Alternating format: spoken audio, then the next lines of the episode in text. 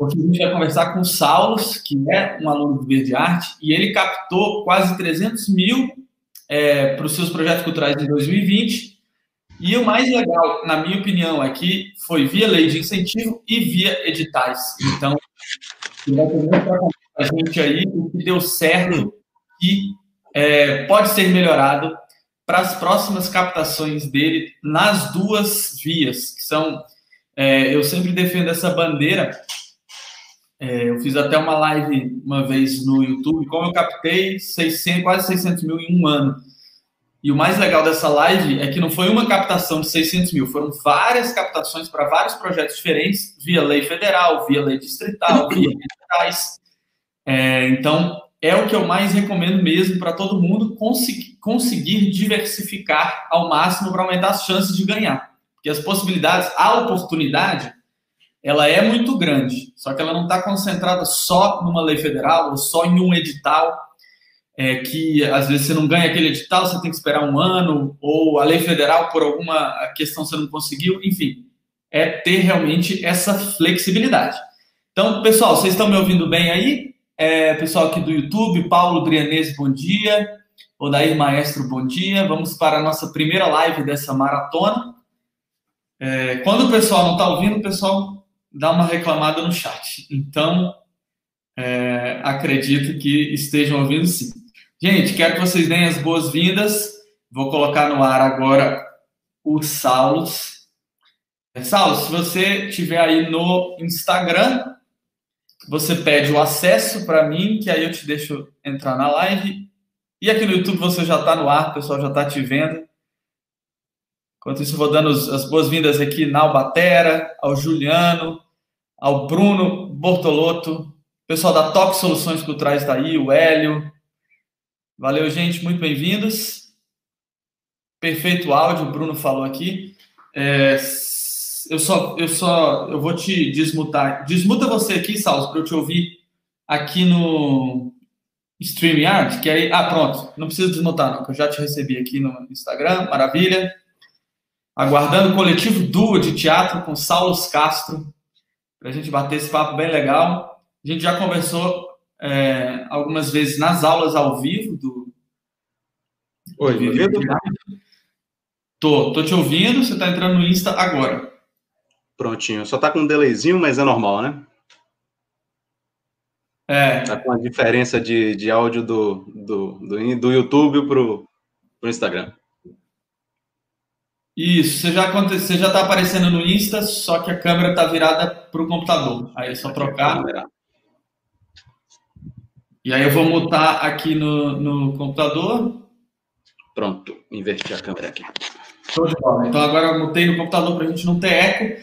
Beleza, Saulo, muito bem-vindo aqui para essa live Viver de Arte, Arte em Curso.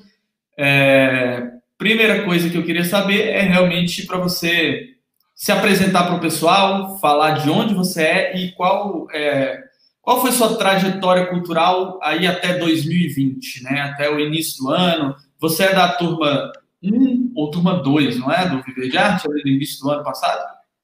Se não me engano. É, você ainda não entrou para mim no Insta aqui, Flávio.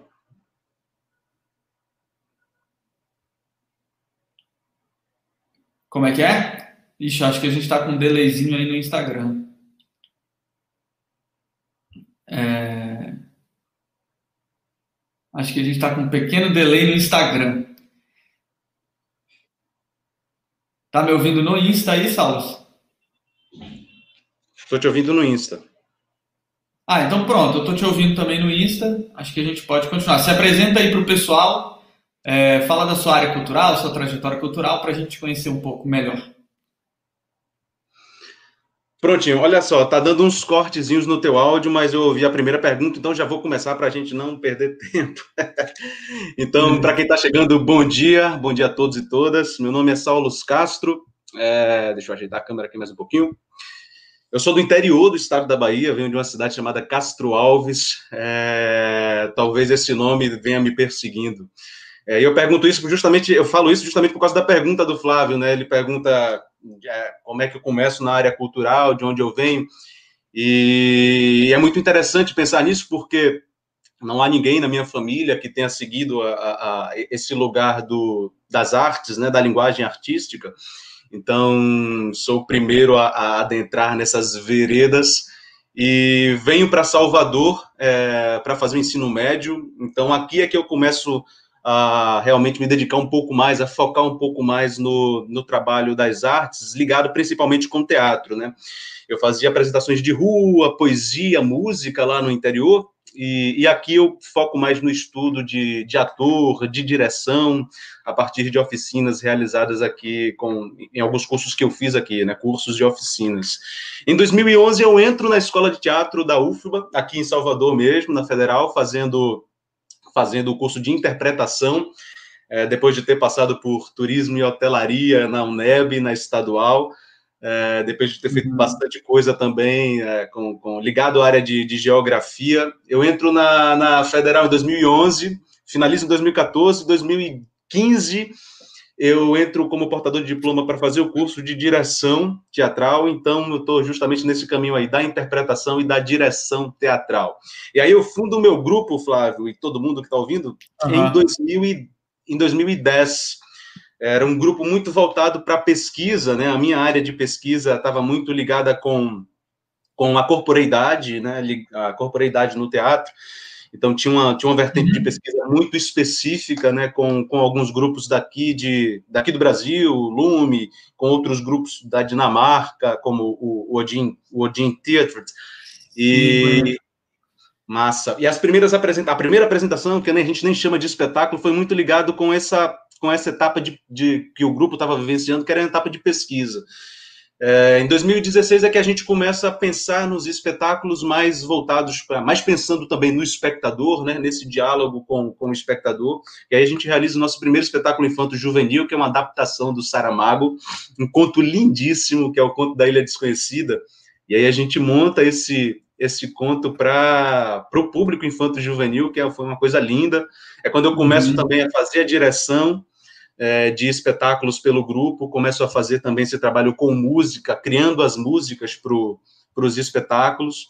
E uhum. de lá até cá, então, já foram sete espetáculos, é, mais um Infanto Juvenil, que foi aqui indicado, a premiação também, é, e outros espetáculos ah. adultos aqui caminhando por diversas, por diversas estéticas e poéticas. Então, o caminho vai mais nesse sentido. Muito legal. É, então, assim, é, é, bacana porque você vem muito da área artística, né? Tem, tem pessoas que vêm das áreas de, de negócios ou começam na produção, etc. Normalmente o seu foco foi, foi sempre a parte artística e aí a parte de produção, de captação, de editais é para viabilizar essa sua grande paixão, não é isso? Perfeitamente, Flávio. É, final de 2019, a gente chega num ponto de que percebe que não dá mais para criar como a gente estava criando, né? É, a gente precisava de. Eu acho que esse é o ponto de virada do grupo 2019, final de 2019. Inclusive, é quando eu entro em contato contigo também, acabo conhecendo o teu curso. É, é, pelo qual também sou muito grato gostaria, inclusive, de parabenizar pelo trabalho que você vem realizando desde final, né, final de 2019, início de 2020.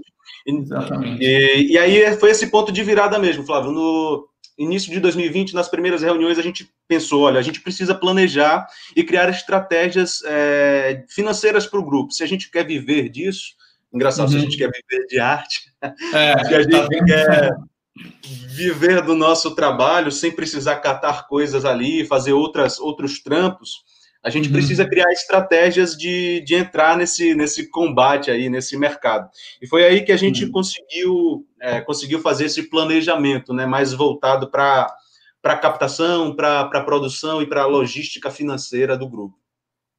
Massa demais. Então, aproveito para te perguntar, é, essa sua vontade veio ali no fim de 2019, é, até legal, é interessante porque, assim, você se antecipou talvez a um movimento de muita instabilidade, né? Porque a pandemia veio e realmente foi onde muitos artistas viram que é, precisavam investir nesse tipo de conhecimento para ter estabilidade mesmo, não, não ser pego por crise. Porque, assim, claro que a pandemia é a crise mor que pode acontecer nas artes, mas a gente está sempre sujeito a algumas crises. Normalmente, nossa área é a primeira que, quando tem uma crise financeira, que a galera para de ir para o pro, é, pro teatro, para de gastar dinheiro com, com exposições, com shows, etc. Quando tem é, uma chuva, você às vezes vai ter menos público por causa daquela chuva. Enfim, são várias as crises que podem acometer quem é da área, e aí é, esse movimento veio muito esse ano, no ano passado, porque as pessoas se deram muito conta disso. E as leis de incentivo e editais são uma maneira de você justamente ter um caixa, poder investir sem depender exclusivamente de bilheteria, de venda de disco, de, de livro e de ingresso, etc. E antes disso, como, qual era, é, por que, que vocês não entraram é, nisso antes? Qual eram as objeções de vocês assim? Muita gente fala que achava que captar era muito difícil, ou que não tinha tempo, é, ou que era muito burocrático, enfim, são, são várias, ou, ou às vezes porque não precisava. Você tem alguma coisa a respeito do que vocês pensavam enquanto grupo antes?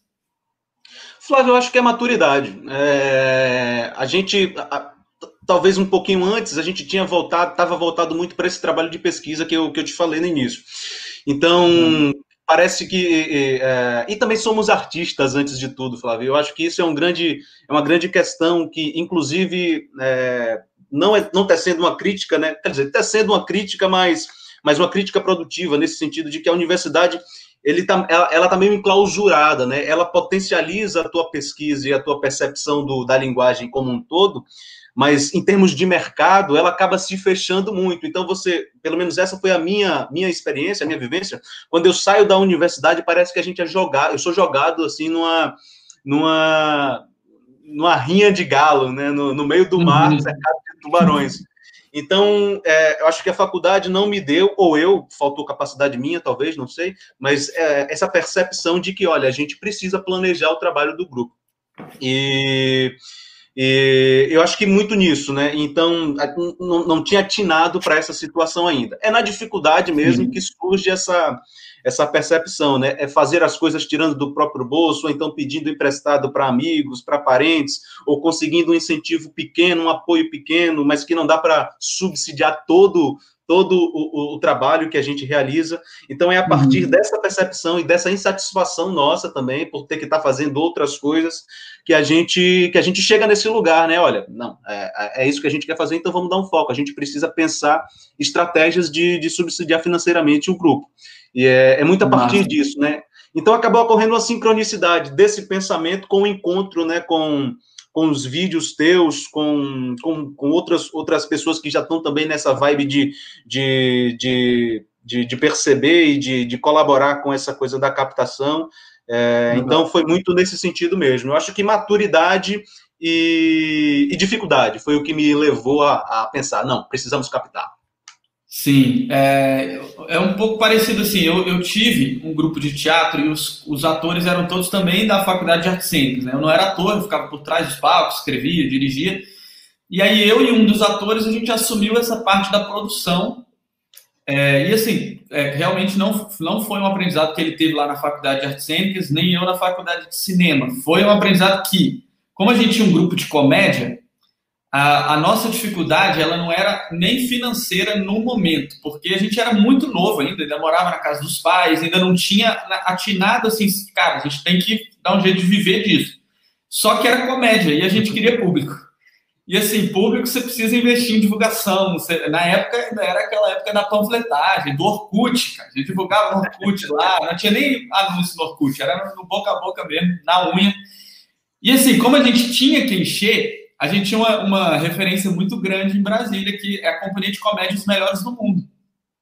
Que, assim, na época era pequenininho em Brasília, depois estourou no país inteiro. Só que eles já usavam as leis de incentivo. Então, cara, Os Melhores do Mundo tem muito público aqui. Como é que a gente vai fazer? A gente também quer. E aí a gente começou a correr atrás das leis de incentivo por conta dessa necessidade. E realmente, é, eu até falo lá no, no, não no curso Verde Arte, mas nas aulas do projeto Verde Arte da semana, que é um conhecimento que não tem nas faculdades, muito pouco. Eu vi isso em uma faculdade quando fiquei em cartaz em São Paulo, que foram umas meninas lá entrevistar a gente, porque elas tinham uma matéria, uma matéria no curso ali de cinco anos que era de produção. E aí elas queriam entrevistar para conhecer leis de incentivo e tal. Mas enfim, é, são, são é, trajetórias semelhantes, acho que é isso mesmo, assim. É uma, uma dificuldade que a gente teve que fez a gente olhar, bom, precisamos viver disso aqui, precisamos é, não correr tantos riscos, né? Ainda mais um grupo, né? Todo, são várias necessidades. Eu sei bem como é, cada um tem uma necessidade, então é, eu acho que é um caminho muito bacana. É, bom, beleza. Aí você foi, é, é, foi perseguido ali pela, pelos nossos vídeos, né?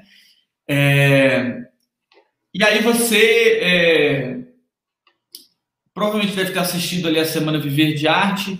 Tem alguma sacada lá do início que, que você pensou, bom, eu acho que isso aqui me abriu um pouco a cabeça, e aí depois você aplicou e sentiu que deu certo, para a galera saber exatamente o que pode dar certo. Depois eu vou entrar exatamente nas suas captações, mas só para ver qual foi o insight que você teve lá atrás e que se confirmou. Cara, a primeira coisa é Antes, aliás, antes disso, eu acho que tem essa coisa, meu irmão sempre fala também, que é a gente precisa é, acionar as coisas para que as, para que as coisas aconteçam, né? É, a gente tem uma, a gente acabou tendo uma, uma política de editais que é muito importante, é, é, uma outra vertente que é muito importante, mas que, por exemplo, aqui no estado a gente ficou acho que dois, três anos sem ter uhum. editais, uhum. né? E aí, como é que a gente viabiliza isso? É, uhum. E aí, caindo a, a, falando do meu irmão, ele fala: olha, você precisa acionar as coisas para que as coisas aconteçam, não dá para esperar pela providência divina. A gente tem que, nem pela, pelos mecanismos do, do, do, do governo somente, né, no sentido da, dos editais, que são coisas diferentes. Uhum. Então, Sim. eu acho que essa é a primeira coisa, né, ter uma atitude de, de, de fazer a coisa acontecer. E aí, voltando para a tua Sim. pergunta, eu acho que duas coisas foram essenciais, Flávio. A primeira é aquilo que eu já falei do, do planejamento, que a gente não tinha, um planejamento de, de curto, médio e longo prazo, e isso, inclusive, a gente já tem, é, pelo menos até médio prazo, a gente já tem, não está aplicado ainda, mas a gente já tem esses caminhos que a gente, que a gente pretende trilhar para chegar onde a gente quer. E a outra coisa é a insistência, cara é, que é uma coisa que você aborda muito no, no, nos teus cursos também, essa coisa da insistência e da persistência, né? Eu acho que isso é fundamental, porque eu venho captando, a partir de quando eu comecei a, a assistir teus vídeos, a entrar no curso, desde junho, então, é um trampo, uhum. porque também é, um, é, uma coisa que você precisa, você está na água com os tubarões, você precisa aprender a nadar com eles também, né? A saber como é que você escapa, a saber quais são a, a, as preferências da cadeia alimentar. Eu acho que uhum. entendendo e compreendendo esse, esse caminho foi muito interessante. Então, insist, planejamento, insistência e persistência, eu acho que foram fundamentais, porque a gente só conseguiu os primeiros resultados de captação, e olha que a gente começou em junho, é, agora em novembro, final de novembro, né? É, então, mas assim, é, é, é, um período, é um período de espera que para nós artistas é angustiante. É, é o, é o período mesmo aí de, de, de média, principalmente no, nas primeiras captações, é mais ou menos esse, seis meses, né? de três a seis meses, podendo se estender a mais, é claro, porque depende de um milhão de fatores, né? Mas é, você falou da insistência, é legal, porque durante esse ano é, eu, criei, eu criei o curso Viver de Arte baseado na minha experiência, praticamente. É, a, a, gente já tinha na Arte em Curso muitos clientes que elaboravam projetos e tinha essa dificuldade. Eu via que muito cliente não captava porque não, não sabia nem por onde começar. Então, eu comecei a compartilhar essa experiência, totalmente baseada na minha experiência. E só que aí, durante o ano passado, como eu já estava é, muito imerso nessa área, eu entrevistei muita gente inclusive diretores de patrocínio, para entender o que, que a galera do outro lado do balcão pensa. Vai sair até um artigo hoje no blog da Articurso falando só sobre isso, sobre o que as pessoas do outro lado pensam. E é engraçado que é, mais de uma pessoa, diretora de patrocínio, me falou da insistência.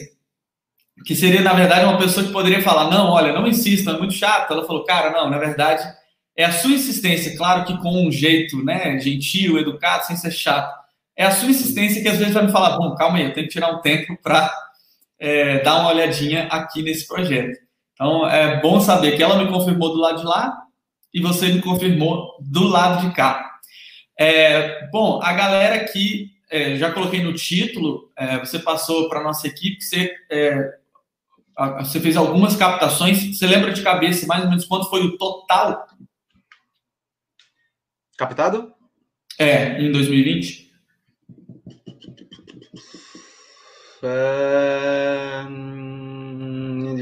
Em, rapaz, 320. É, é, ah, não, não acrescento a isso, é, porque aí tem.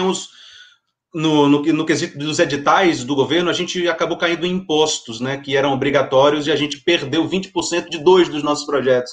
Então, ah, desses 320, a gente perdeu um pouco de 20%, por isso que fica abaixo de, dos 300. Então, deve dar uns 270, por aí.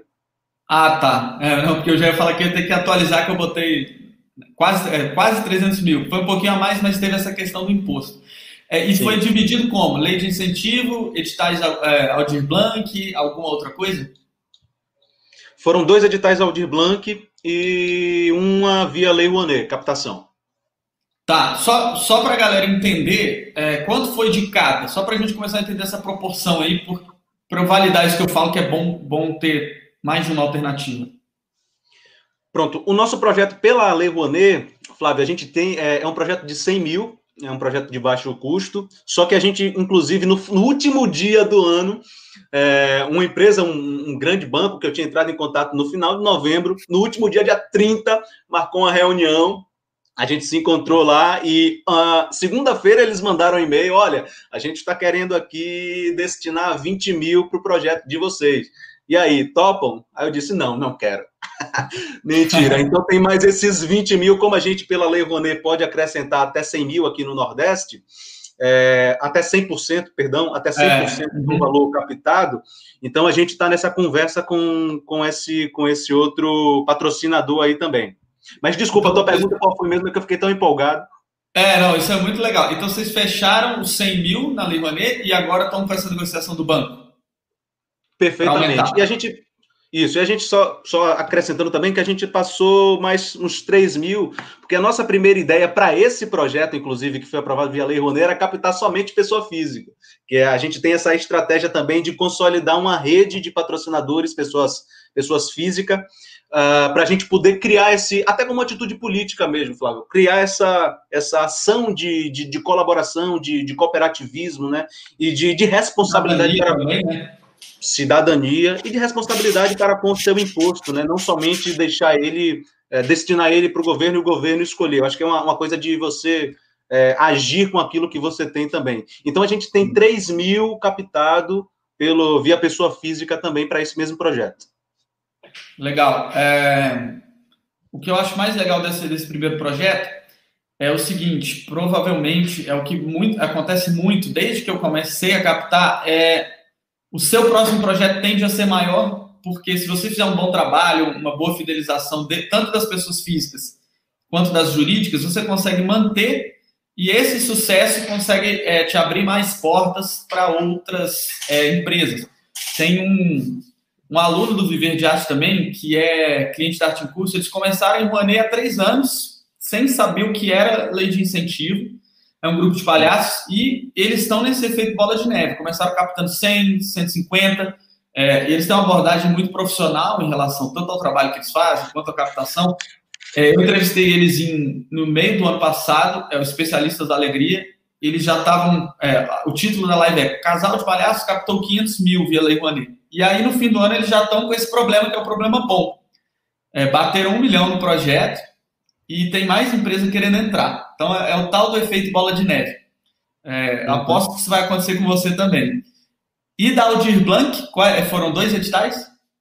Foram dois editais. É, como somos um grupo, é, eu escrevi um, um, novo espetáculo, um solo. É, como havia também diversas categorias dentro do, do, do edital, é, tem, a gente passou com esse solo, que é um solo meu, um espetáculo de teatro, e, e, um festival, rapaz, um festival de solos, que aí eu volto para a questão do planejamento, que a gente começou a escrever esse projeto é, no final de 2019, né? E inscrito, ele está inscrito também na lei de incentivo, é, confirmando aquilo que você falou também de abrir possibilidades de, de captação, né?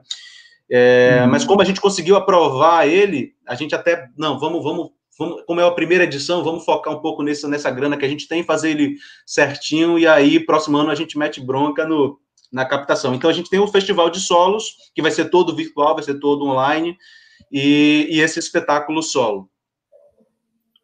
Tá, então, é, só para a galera, é, é, é, importante a galera visualizar, até porque são números que parecem é, meio que fora da realidade, só que aí o que eu quero mostrar para a galera é que é possível. Então, via Aldir Blanc foi por volta de 160 mil para os dois projetos.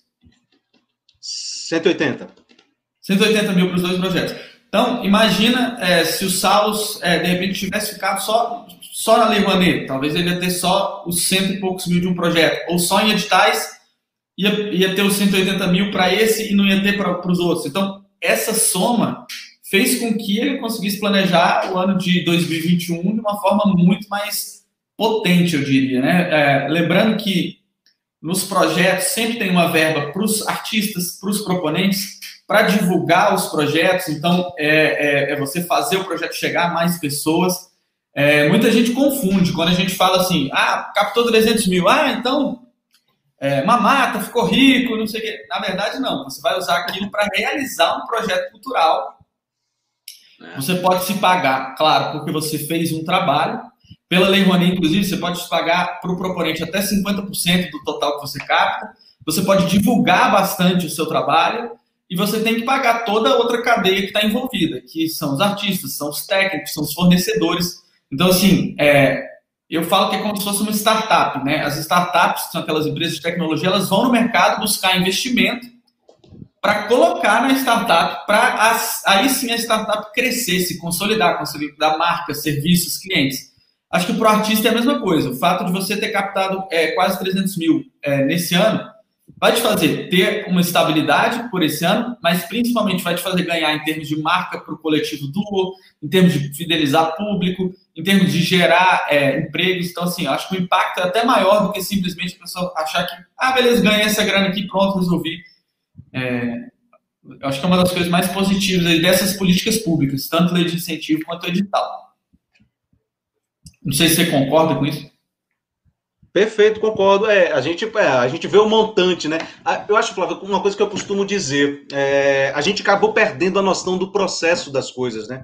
As coisas elas têm um uhum. processo, então a gente vê o resultado pronto. Eu acho que isso acontece muito na arte. A gente trabalha muito com vendas diretas também, como a gente tem os espetáculos infantos juvenis.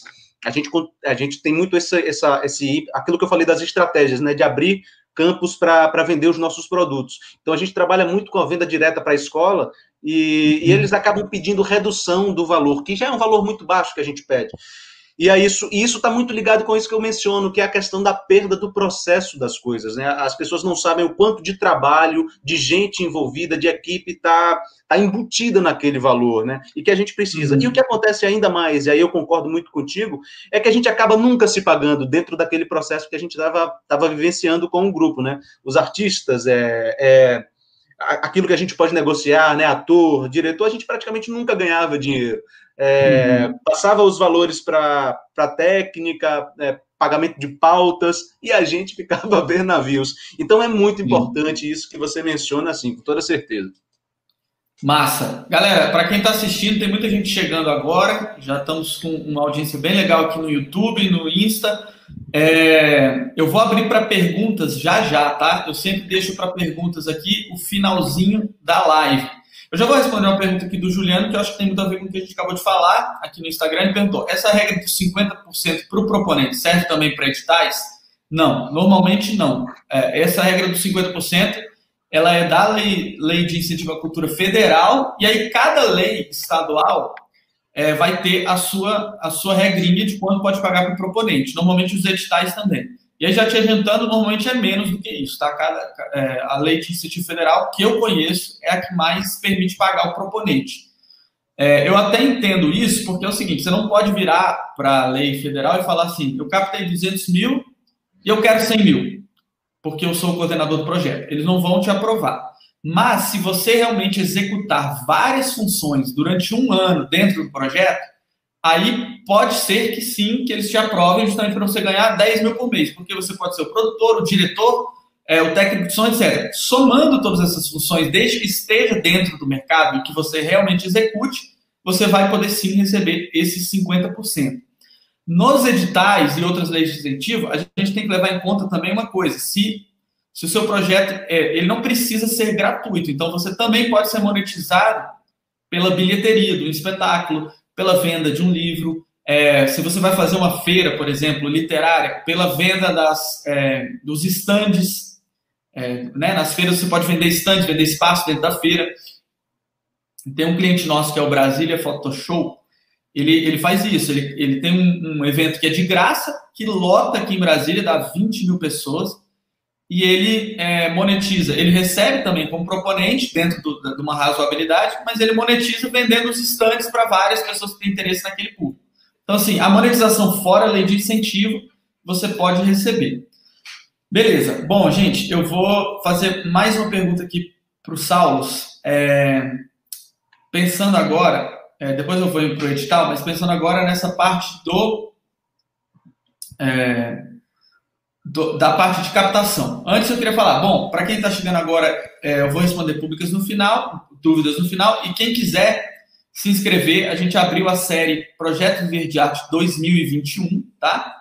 É, ela tá no chat do YouTube e do Facebook e ela está no link da bio aqui do Instagram. Quem quiser se inscrever, se trata de quatro aulas, é, 100% online, gratuitas, vai ser uma imersão nesse universo das leis de incentivo e dos editais, né, que são essa oportunidade de viver de arte que existe no Brasil. Eu regravei elas todas esse ano, porque, como eu falei, ano passado eu tinha uma experiência. Esse ano eu peguei a minha experiência e somei a de todos os alunos, clientes, diretores de patrocínio, pessoas de marketing, pareceristas, todo o pessoal que eu entrevistei e as pesquisas, as pesquisas que eu fiz. Então, esse material está mais rico do que o material do ano passado. Então, quem tiver interesse, entra aí no link que eu deixei no chat, na descrição do vídeo no YouTube ou na bio do Instagram. Deixe o seu melhor e-mail que a gente vai enviar as aulas por lá do dia 25 de janeiro ao dia 1 de fevereiro. Entrando na captação. Eu é... vou fazer de novo, viu? Ah, maravilha. Eu vou, ter, eu vou é, compartilhar muita sacada. E aí a minha ideia é trazer essas sacadas novas para o curso, tá? Então, também vou jogar ali, ali no curso todo o, o creme de la creme aí que eu consegui reunir no, no ano de 2020. É, bom, vamos lá. É, dessa captação que você fez, você tem em mente quantas empresas foram? Caramba, Flávio, foram em torno de 50. Legal. 50 e vamos, vamos pegar aqui. É, em termos de contrapartidas que você ofereceu para as empresas. É, eu queria saber, primeiro, quais foram as contrapartidas que você sentiu que mais deram certo? Porque eu sempre que eu vou numa reunião de patrocínio consigo, eu consigo perceber o que, que o, gestor lá mais gostou. E aí, depois que você me falar isso, se, você pode me contar se tinha já no curso ou se foi, foram ideias de vocês. E aí eu vou tentar entender por que, que esses patrocinadores gostaram tanto dessa contrapartida. Bacana. É, eu acho que tem, um, um, tem algumas empresas que elas já têm um formulário próprio, né? Algumas empresas que eu contactei e que elas têm esse formulário, inclusive se inscrevem também para em alguns sites, como como Prozas, por exemplo, em que em que você elas já te dão um formulário, né? E a partir desse formulário é que eu comecei a perceber, é isso, cara, a gente vai aprendendo muito como fazer, né? Com dentro das águas. Então, a partir desse formulário, eu fui sacando, opa, é, tem alguns pontos aqui que são extremamente importantes para para ela, e imagino que sejam para outras, claro que cada uma tem a sua especificidade, o seu caminho de, de, de a sua prioridade com relação a público, a marca. Então, eu acho que a, das que eu contactei, a principal é, é visibilidade de marca, tá? É, uhum. E a partir disso, dessa visibilidade, é como é que essa visibilidade de marca se associa com aquele projeto esse último contato que eu realizei mesmo com esse banco, o projeto que a gente está realizando tem muito, muito, muito a ver com, com, com aquilo que o banco é, pretende realizar, com a área de, de gerenciamento e de, de, de, inserção de mercado deles também. Então, acho que são essas duas coisas primordialmente: visibilidade de marca e como essa visibilidade de marca está associada com, com aqueles projetos específicos, com os valores do projeto. Isso. Ah, não, então conta mais sobre essa parte do banco aí. Qual é, qual é a parte do projeto que você sacou que tem a ver com, com as políticas e com os objetivos do banco e como você é, conversou e mostrou isso para eles? Que eu acho que isso é, isso é o mais bacana da galera entender aqui. Pô, aí vai ficar bem evidente agora. Não, pode é... não dar nomes, então, assim, se quiser não dar nomes. É, o nosso projeto, que é um espetáculo de rua, que é esse que foi aprovado pela Lei Rouanet, que, tá, que a gente já conseguiu a captação total dele, estamos ultrapassando, ele se chama O Caminho dos Mascates. É um espetáculo de rua, de teatro, muita música, ele é quase todo musicado também, tanto que a gente está chamando de cênico musical. E qual é a ideia? É, qual é a ideia? Ele parte de um universo distópico que a gente criou. A gente estava muito querendo discutir sobre sobre esse lugar do ser nordestino e de como essa região nordeste também ela ela, ela foi criada e foi concebida a partir desse, desse paradigma enquanto Nordeste, né? Então, sendo que o Nordeste são muitos Nordestes, né? São muitas diferenças, muitas especificidades. Então, o espetáculo ele gira em torno de um universo distópico que, a partir da Guerra de Canudos, que acontece aqui, que aconteceu aqui na Bahia, no final do uhum. século retrasado agora, né?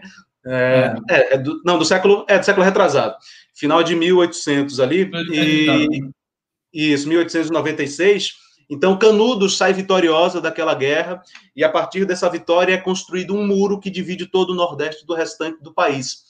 Então, a gente parte dessa, desse mote para discutir essas questões, né? É, esse muro deve cair, esse muro não deve cair, e muito interagindo com o público, né? Chamando o público para exercer essa, que é um outro ponto que a gente queria muito discutir, essa efetividade democrática, né? Então, acho que esse conceito desse lugar, desse espaço, dessa discussão tem muito a ver com essa tua pergunta do, sobre o interesse do patrocinador. É, acho que é por aí. E você descobriu, assim, que isso poderia se, é, se aliar ao patrocinador como? Pelo site, pelo... Você viu que eles tinham, por exemplo, muita atuação, queriam valorizar, é, se aliar, por exemplo, à identidade cultural do Nordeste, que é uma coisa que é, muito, vale muito para muitas empresas que são muito é, fi, é, fixadas no local, alguma coisa assim? Principalmente sobre isso, porque é, é, é, é, um, é um patrocinador com atuação muito forte né, no, no Nordeste. Então, é, principalmente sobre isso, é, sobre, esse, sobre esse lugar de atuação e sobre essa discussão também. Legal, eu tenho uma experiência mas, mas também. Só para acrescentar, acho, desculpa te interromper, é, falando muito disso também a partir da pesquisa que a gente vem realizando. Todo, toda empresa que eu, que eu entro em contato, eu realizo uma pesquisa prévia, uma pesquisa rápida, mas que dá, dá para dá realizar uma, uma, uma profundidade sobre o que é que aquela empresa como aquela empresa age, quais os setores que ela está querendo atingir, e principalmente na, na parte de sustentabilidade, que geralmente lá no site é onde eles estão focando a parte de patrocínio, né? Então dá para se ter uma ideia de, de, de, de, de onde é que eles querem investir determinado valor. Sim. É, cara, é, gente, isso que o Saulo falou, assim, tem, tem várias coisas envolvidas, daria para pegar cada, cada detalhezinho de, desse que ele falou e dar uma aprofundada é, em sustentabilidade, em como pesquisar as empresas. Eu vou focar, como tem muito assunto, eu vou focar nessa parte da identidade cultural, é, porque eu acho que tem muito, muito, muito disso, e isso ajuda muito a captar patrocínio. Muita empresa é, quer se mostrar para a comunidade em que ela é inserida como uma marca é, daquele lugar, porque esse é um valor caro a, é, a todo mundo. Todo mundo gosta de, de compartilhar as próprias raízes, de, de é, se sentir pertencendo a um lugar. E esse é, esse é um, essa é uma das maiores funções até da cultura em geral. Então, a cultura ajuda muito uma marca a se fazer é, como parte que pertence àquele lugar. É, então, por isso, as empresas estão muito focadas nessa questão da identidade cultural. Eu acho que isso é um trunfo. Se você tem como explorar no seu projeto, se tem a ver com o seu projeto, você pode usar. Só para dar um exemplo, é, poucas pessoas compartilhariam, é, por exemplo, ah, eu, sei lá, laboratório, um laboratório de, de é, exames de sangue, etc. Gente, fui nesse laboratório, foi maravilhoso. Meu resultado saiu em tantas horas, transparente. Pouca gente é, compartilharia isso. Mas se você está dentro de um é, evento cultural, exposição, alguma coisa assim, e lá tem uma experiência de marca daquela empresa de laboratórios que tem uma associação entre, entre saúde e entre identidade cultural, as pessoas vão querer compartilhar aquela experiência de marca. Por que, que eu usei esse exemplo? Porque eu consegui um patrocínio é, no início do ano de uma empresa que queria muito atuar no aniversário de Brasília de 60 anos. Então ela estava buscando os melhores projetos da cidade para patrocinar é, que tivessem a ver com o aniversário de Brasília. O meu festival é um festival de Brasília, ele não, é, ele não tinha uma temática, a temática é música, a nova música brasileira, então não era uma temática 100% aniversário de Brasília. E eu tinha uma exposição, que ia ser meio que a decoração do festival, que ia ter uma outra temática. Como eu percebi isso na empresa, eu mudei. É, o, o, o, festival iria acontecer mesmo perto da Universidade de Brasília, então eu criei uma exposição temática com todos é, os projetos de Brasília que não vingaram. Ou seja, as Brasílias que poderiam ter existido, mas não existiram. Porque foram 10 projetos que chegaram na final de Brasília e um projeto só que ganhou, que foi do Niemeyer e Lúcio. Então, como seria Brasília com esses outros nove projetos?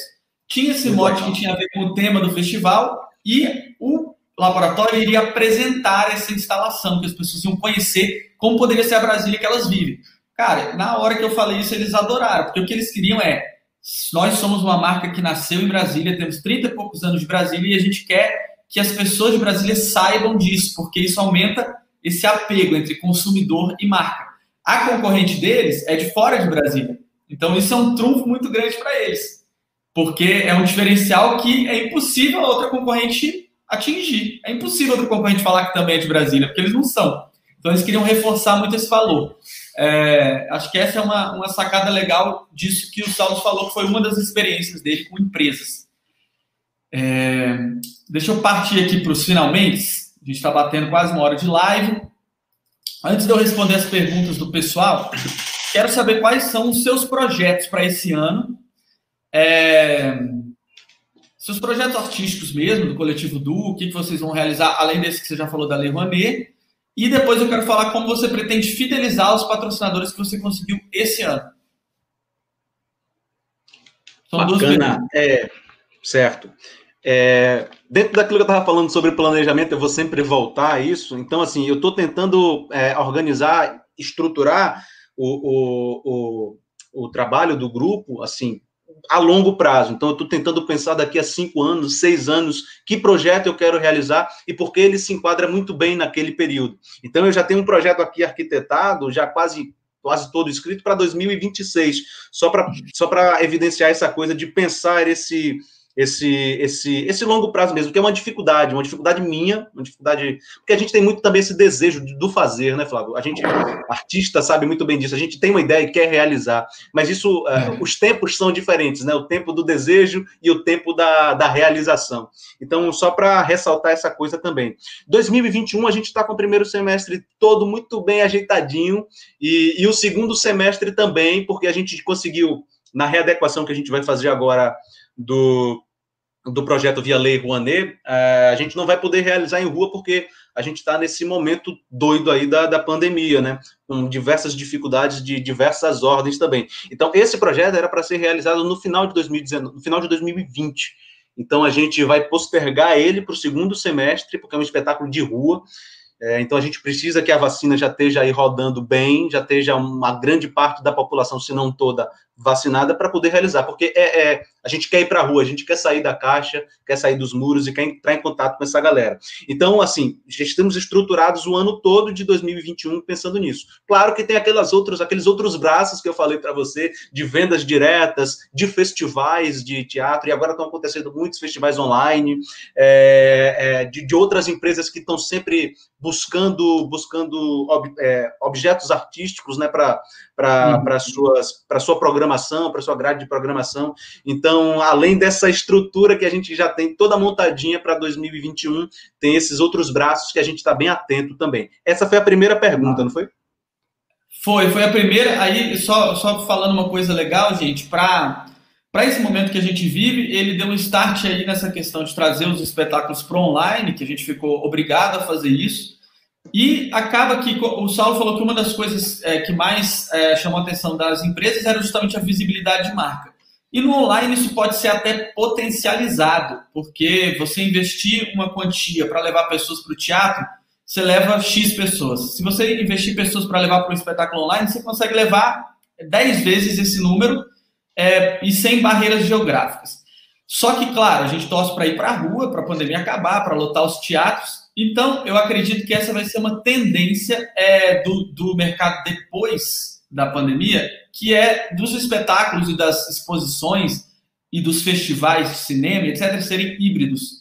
Porque é, tem um ponto muito positivo em ser online, que é o alcance, e tem um ponto que é insubstituível, que é ser ao vivo, que é o contato com o público. Então, eu acredito muito que isso vai ajudar as pessoas a conseguir patrocínios, investimentos, etc. Saber trabalhar isso. Perfeito. Inclusive tem um vídeo teu que você fala, acho que do, não me lembro se de julho ou agosto, que você fala sobre isso, né? Como a gente consegue realizar essa essa adaptação para esse momento, né, de, de, de transferir esses, esses, esses projetos que são é, estritamente físicos, presenciais, para esse, esse lugar da virtualidade. Foi uma coisa que a gente vem fazendo desde, desde 2000, desde agosto, a gente, olha, a gente tem que fazer, não tem jeito, a gente tem que entrar em contato. E agora é que a gente está tendo um pensamento mais estético. Não, não dá para ser somente um teatro filmado, a gente tem que pensar isso a partir dessa linguagem do audiovisual também, que a galera está olhando, a galera não está olhando agora mais presencialmente, ela tem um intermediário que é o celular, o computador, então a gente precisa pensar esteticamente isso. Então é muito legal isso que você fala também, de, de se adaptando, né? De se adaptando às, às, às circunstâncias. Valeu, Jojo. Um abraço, deixa eu mandar uma parabéns aqui para a Joana também, que está acompanhando a gente. Massa. Ô, Saulo, eu, a gente está aqui batendo tempo. Eu vou ler um pouquinho então de algumas perguntas. E Show. aí a gente faz umas considerações finais. Também, se quiser é, escolher alguma pergunta. A JB Psique falou: sugestão, faça uma live assim uma vez por semana. Foi uma aula de inclusão e empreendedorismo cultural. A gente faz aulas é, uma vez por semana, mas agora, no mês de janeiro, a gente está com essa maratona maluca aqui de 20 lives, que é uma maratona para começar 2021 é, com seu projeto no papel, realizando, é, é, se você está no início, é, aprovando, escrevendo e captando. Então, é, até por isso, tem a, a gente vai arrematar essas, essas 20 lives com, a, com o projeto Viver de Arte 2021, a série. São quatro aulas imersivas, condensando todo esse conteúdo para quem quer é, se imergir mesmo nesse mundo. Vai ser do dia 25 de janeiro ao dia 1 de fevereiro. Link para inscrição agora na bio do Instagram ou no, na descrição do vídeo do YouTube ou até no chat do vídeo do YouTube. Estou subindo aqui. É...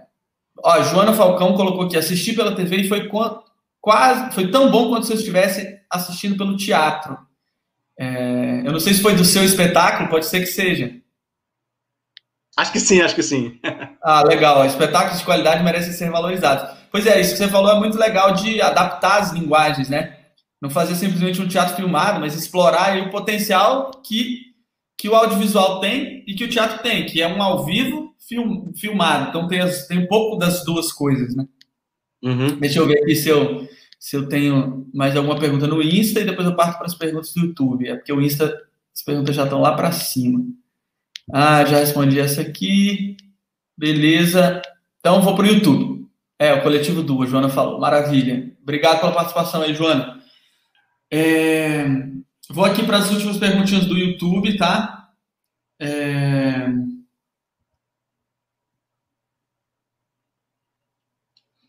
Só aproveitando então, Flávio, para ressaltar e para te parabenizar também, é, esse tempo que você está procurando as perguntas, sobre a importância, velho, de você realizar essas, esses, essas entrevistas também, além do conteúdo objetivo e muito específico, né, dos, dos, das leis de incentivo, que é o que você foca mais, embora você tenha também alguns vídeos sobre editais, mas dessas entrevistas com a prática, rapaz, com a, com a galera que está fazendo. Eu assisti um, o vídeo com a Nayara Lira também, é, e além, obviamente, dela já ser uma pessoa muito cativante no falar, né, muito objetiva também, uhum. mas tem essa experiência que é muito legal, velho. É, que, que falta pra gente, né? Porque a gente entra, como eu te falei, nesse mar doido, na selva, sem saber o que, é que a gente vai encontrar. Então, ter esses relatos é, das pessoas que estão fazendo, que fizeram, que obtiveram sucesso, que obtiveram uh, alguns percalços, é muito importante. Só para ressaltar isso, meu velho. Total, é muito bom e é, e é, eu falei no início também, eu estou aprendendo muito nessas lives aí, hoje contigo, ontem, anteontem, porque essa experiência aí é insubstituível, né?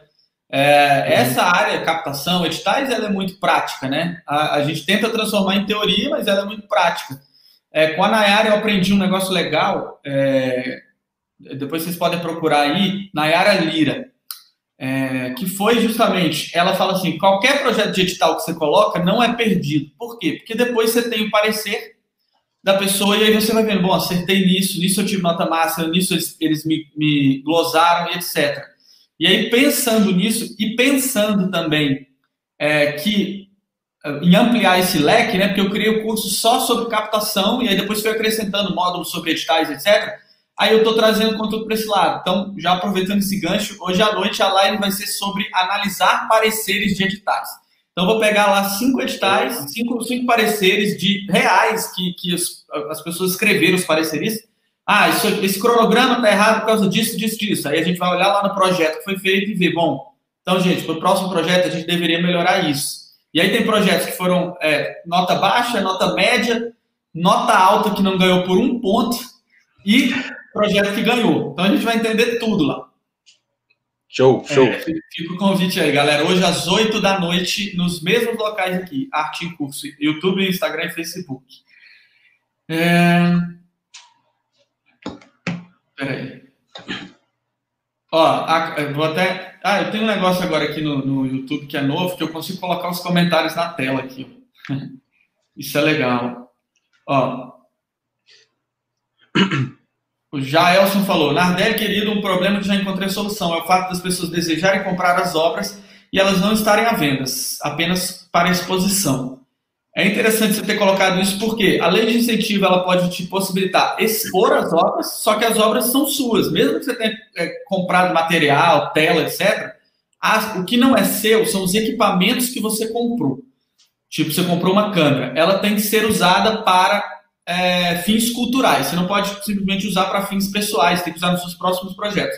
Mas as obras não, elas são suas. Então, você fazer uma, uma exposição, você pode vender as obras. acho que foi isso que o Jailson quis falar ali, que ele já encontrou a solução. É... Ó, o João me perguntou sobre pessoa física, é, que o Saulo falou. Eu falo muito sobre pessoa física nessas aulas do projeto de Verde Arte 2021. Para dar uma pincelada, é o seguinte: lei federal, que é a Lei Rouanet, lei do audiovisual, a pessoa física pode doar até 6% do imposto de renda para é, um projeto cultural e ela vai abater 100% desse valor na hora de pagar, é, de, de declarar lá na Receita Federal. E ela também pode restituir o imposto caso ela tenha é, recolhido o imposto na fonte. Então, o funcionário público pode doar também. E nas leis municipais, que nem toda cidade tem, mas muitas têm, muitas delas têm a possibilidade de doar parte do IPTU. Então, tem leis que tem aí 20%, 20% a pessoa pode doar do IPTU, ao invés de pagar para o IPTU, vai depositar no projeto cultural. Então, é uma ferramenta muito legal de cidadania, né, para a pessoa não simplesmente terceirizar ali a responsabilidade dela do, do imposto dela para o governo, mas ela também pode decidir para onde vai o imposto que ela paga.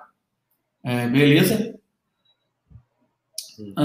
Deixa eu dar uma olhadinha. Muita gente perguntando aqui, muita gente nova aqui no canal, gente. É, se inscrevam no canal, sigam aí o. Acho que quem está assistindo já segue aí no Insta. É, porque tem muitas perguntas do tipo, cara, preciso de orientação para captar. É, como a gente faz para captar? É, é, é, justamente sobre isso que a gente fala aqui é, todos os dias, tá? Então se inscreva no canal, participe da série, que vai, vai ter muito conteúdo geral sobre isso, muito intensivo. É, por exemplo, esse aqui é muito bacana. É, eu não sei se o pessoal do Carimbó Amazônia Brasil está aí ainda, mas eles falaram: captei via edital municipal e estadual mais de 600 mil. Agradeço aos vídeos do Nardelli.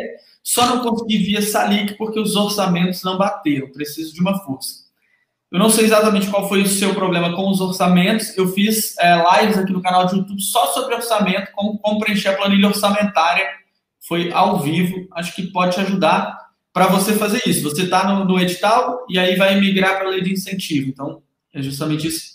É, me fala uma coisa. É, dessa sua estratégia de captação, você tem plano de entrar na lei estadual que tem aí na Bahia?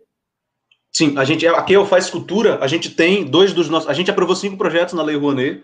É, um a gente realmente desistiu de desistiu para o ano passado porque era um. Estamos falando aqui de educação e cultura, é, é um espetáculo que a gente. É um projeto que a gente leva os dois. Os dois infantos juvenis que a gente tem, na verdade, a gente apresenta os dois infantos juvenis que a gente tem, levando as escolas municipais de Salvador para o teatro. Então, é um projeto que tem uma logística um, um pouco mais complicada, então tem um, um, valor um pouco maior também, mas nesse período a gente realmente deixou ele um pouco em stand-by. É, e me, me, me, repete a tua pergunta, Flávio, por favor? Que é, veio não, isso na assim, cabeça. Porque, porque, eu acho que, é, como a Lei Rouanet tem é, empresas que têm que ser lucro real para apoiar, a lei estadual não tem essa limitação. Então, eu perguntei por isso, porque você, como você já está com essa experiência muito boa de captação, abrir um pouco o leque pode trazer até mais, mais empresas aí para o barco do coletivo do. Perfeito, desculpa. A gente tem dois desses nossos projetos que estão na Lei Rouanet também inscritos na, na, no Faz Cultura, que é a lei de captação aqui estadual. E a gente tem encontrado uma dificuldade muito grande, Flávio, porque o processo é muito lento, muito lento de respostas, de retorno para para as diligências. Então, assim, a gente inscreveu no final de 2019, tivemos uma primeira diligência sobre o projeto em, em maio ou junho, se não me engano. Então, assim, é, é muito moroso. Então, a gente tá, fica uhum. meio agoniado com relação a isso, né? Mas a gente tem dois desses projetos e tem essa intenção, sim, de, de, de, de estender essa rede de captação. Massa, bom saber. Eu vou fechar com uma perguntinha da Valéria aqui. Tá aqui na tela. A Valéria Freitas perguntou: uma apresentação tem que ser formal ou um pouco mais descontraída? É, vou falar aqui sobre primeiro editais, depois patrocínio. Editais, é, a apresentação não precisa ser tão formal é, no, no, sentido de ser chata de ler e muito é, monografia, é, muito é, burocrática, porque quem está lá analisando normalmente é um artista também. É, não sei se vocês estão ouvindo aí, meu filho está começando a chorar um pouquinho aqui. tem que, tem que, um artista está lendo, então ela tem que ser cativante, ela pode ser artística, claro que ela tem que ser objetiva, ela tem que é, trazer as vantagens que o edital pede que ela traga. É, mas, mas há espaço sim para arte, né, para botar sua, sua, seu estilo até na escrita de editais. Na apresentação de patrocínio, você tem que primeiro focar na empresa mais do que no projeto, é um pouco diferente dos editais. É, então, ela tem que ser focada na empresa, mas ela tem que ter o que a gente chama de storytelling. Ela tem que ser gostosa de, por exemplo, quando isso for passado ali para outros diretores, para outras pessoas dentro da empresa, é, a pessoa ler ali, gostar de acompanhar, é, página a página. Então, é, acho que a resposta base aí é o meio termo, é um meio termo entre ser formal, ser contundente, mas ser também cativante, né? Você pode botar sua pitada de arte. Ontem a Cláudia falou que no projeto dela o projeto dela todo, do início ao fim, é com fotos da carreira dela, de várias é, artes. E isso ajudou tanto a prender a atenção da pessoa que estava vendo, quanto a mostrar o clipping dela, né? Como ela já tinha uma credibilidade, não, não caiu de paraquedas ali. Então, acho que seriam essas duas coisas. Galera, por hoje é isso. Completamos uma horinha de live. É, muito obrigado, Saulo. Foi muito rica essa live. Ela vai ficar salva no nosso YouTube por pouco tempo. Então, compartilhe para a galera da arte. É, acho que foi uma das lives assim com mais informação rica. É, o Saulo aproveita que é um artista muito maduro, fala muito bem, então acho que foi gostoso de ouvir também.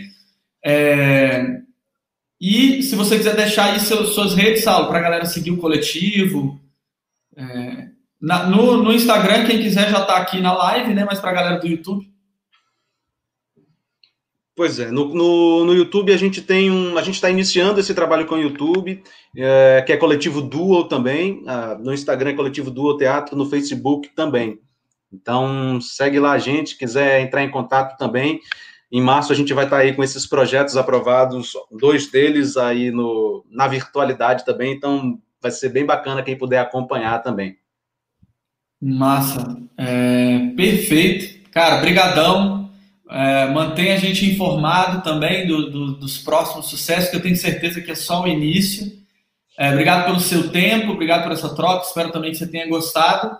E galera que está assistindo também, muito obrigado aí pela presença. É, vamos, é, como eu disse a Joana aqui, investir em educação e cultura. Tanto é, os empresários quanto a gente investir nessa nossa educação cultural aí para botar os nossos projetos no mundo, beleza? Último recadinho é só o lembrete. Quem quiser se inscrever na série Projeto Viver de Arte 2021, link na bio do Instagram ou link